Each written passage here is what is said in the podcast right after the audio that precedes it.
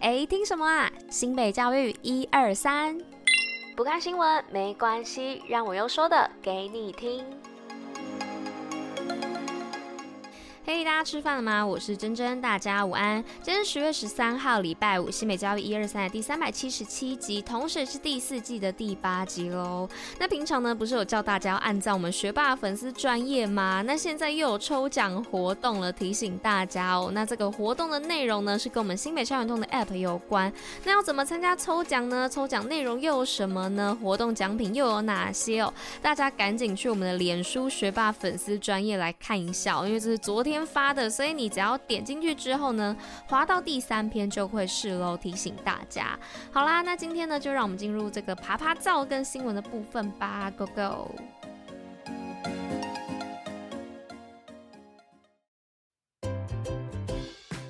新北啪啪照。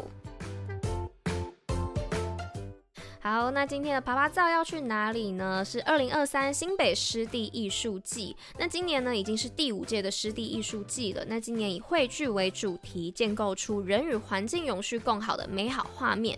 那高滩处呢，也精心策划哦，除了让你沉浸在艺术氛围之外，同时呢，还能够听音乐、逛市集、手作 DIY，也有闯关摸彩的活动让大家参与。那艺术季呢，将于十月十四号到一月十九号开展。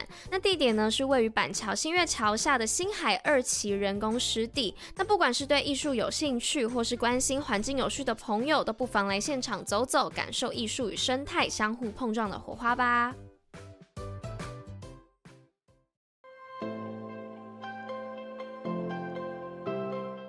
好的，那来到今天新闻的部分，今天第一则新闻呢是深化阅读推动政策，新北一百四十五名教师获颁证书。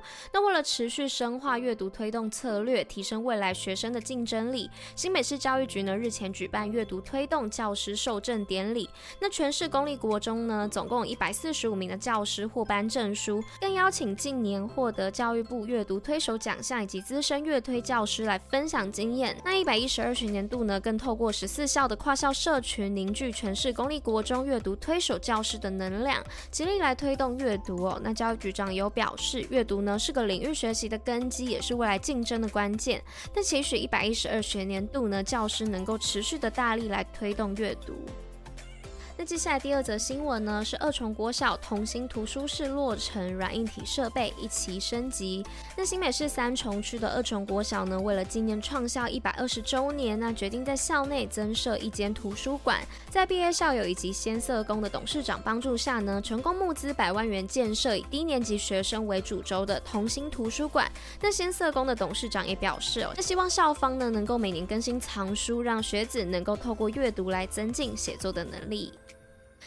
那再来呢？第三则新闻的部分是培育未来机器人工程师，安康高中举办 FRC 新手营。那机器人大赛 FRC 长久以来呢，不仅是新北高中职学子发挥创新思维与多元探索的舞台，更扮演着培养新世代科技精英的角色。那安康高中呢，已深入参与机器人竞赛多年。那该校呢，于上年度作为台湾区竞赛的主办单位，屡获佳绩，那展现团队培育的卓越实力哦。那今年呢，更在泰国国际邀请赛当中为台湾取得优异的表现，因此呢也得到教育局的肯定，特别委托该校来办理新手培训营。再来呢，来到今天最后一则新闻的部分，是新北技职师生以食为题，用餐饮专业理解新住民。那新北市教育局呢推出继续未来系列活动，那压轴场呢由古堡家商餐饮科的师生与关注东南亚移工教育的非营利组织合作，携手关心移工以及新住民的议题，以食为题来做交流，让拥有一技之长的师生呢主动关心新住民可能面临的问题，并运用专业提供协助，更能传承文化与在地的融合。那教育局表示呢，这一次与寄职学校合作，不只是要打开师生的视野，更要培养孩子拥有社会更好的素养，关心生活的土地，更能付出行动，为社会贡献一份心力。今天五四三什么？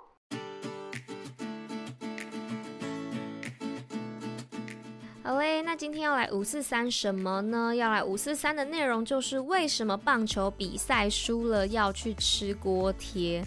那提到台湾的国球呢，大多数的人都会直接联想到棒球哦。那说到棒球比赛的输赢呢，有在关注棒球国际赛事的朋友可能有注意到哦。网友呢常会在留言讨论区啊，或是直播聊天室写到不想要再吃锅贴了。那到底打棒球跟吃锅贴有什么关系呢？难道是锅贴店有跟主办单位挂签名？赞助合约吗？还是台湾有哪个球员的副业是在卖锅贴的？